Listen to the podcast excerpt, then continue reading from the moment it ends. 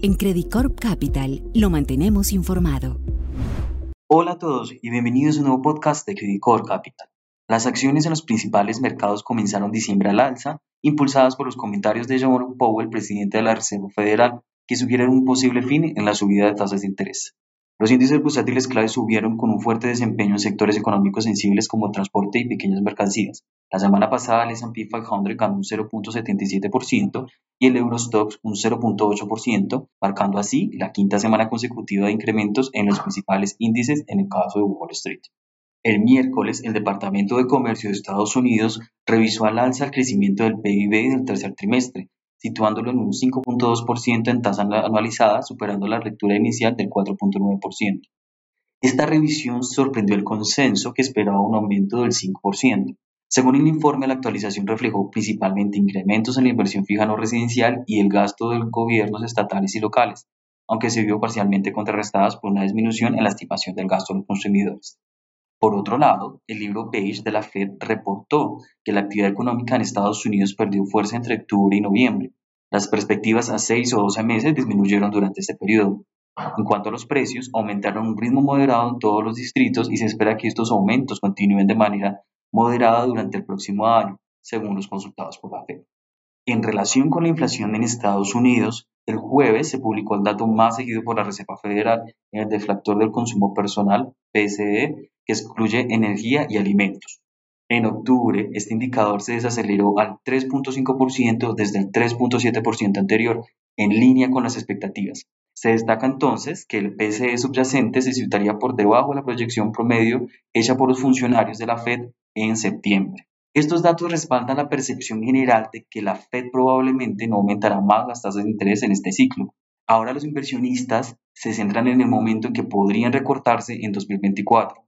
Los funcionarios de la Reserva Federal indicaron una falta de prisa para subir las tasas, lo que llevó a los operadores a prever un posible recorte de tasas por parte del Banco Central en la primera parte de 2024. Las perspectivas optimistas sobre las tasas provienen en parte del discurso de Christopher Waller, quien mostró mayor confianza en que la política está actualmente bien posicionada para llevar la inflación de vuelta al 2%. Austin Goldsby, de la Fed de Chicago, destacó que la desaceleración de los precios este año fue la mayor en 71 años y su colega de Nueva York, John Williams, consideró alentador este descenso. Por su parte, Thomas Barkin, jefe de la Fed de Richmond, sugirió mantener abierta la opción de un aumento, aunque no respaldó esto para la próxima reunión. Aunque Powell, presidente de la institución, rechazó las expectativas del mercado de futuros recortes en las tasas, diciendo que es prematuro concluir con confianza que la política monetaria es suficientemente restrictiva, los inversionistas decidieron ver el lado positivo de las palabras del presidente del Banco Central al considerar que al menos se ha decidido poner fin al ciclo asista de las tasas de interés. Powell dijo que habiendo llegado tan lejos tan rápido, el comité está avanzando con cautela, ya que los riesgos de un endurecimiento excesivo o insuficiente están cada vez más equilibrados.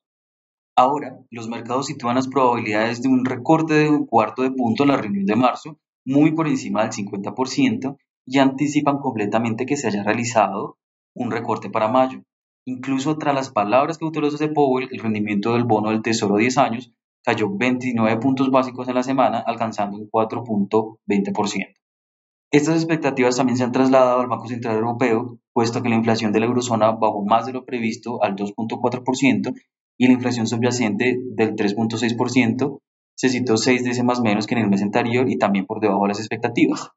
Los swaps ahora reflejan una mayor apuesta del mercado por recortes, anticipando una primera disminución de 25 puntos básicos en la reunión de abril del próximo año y incluso un total de cuatro reducciones de 25 puntos básicos hasta octubre. Lo anterior llevó a un descenso del euro del 0.5%, manteniendo estable en términos relativos al dólar global medido a través del índice DXY. Con todo, en las primeras horas de la mañana del lunes, las principales bolsas muestran leves descensos inferiores al 0.5%, el DXY continúa en torno a los 103.28 puntos, en línea con la esperada consolidación tras el destacado desempeño de la semana pasada y a la espera de referencias macroeconómicas. De ahí que esta semana estaremos pendientes del informe laboral de Estados Unidos que se publicará el viernes y corresponde al mes de noviembre. Se anticipa la creación de 180.000 empleos no agrícolas y se espera que la tasa de desempleo se mantenga estable en 3.9%. Esto permitirá confirmar o poner a prueba las palabras de la secretaria del Tesoro estadounidense Janet Yellen, que ve buenas posibilidades de un aterrizaje suave de la economía y evitar un fuerte aumento del desempleo.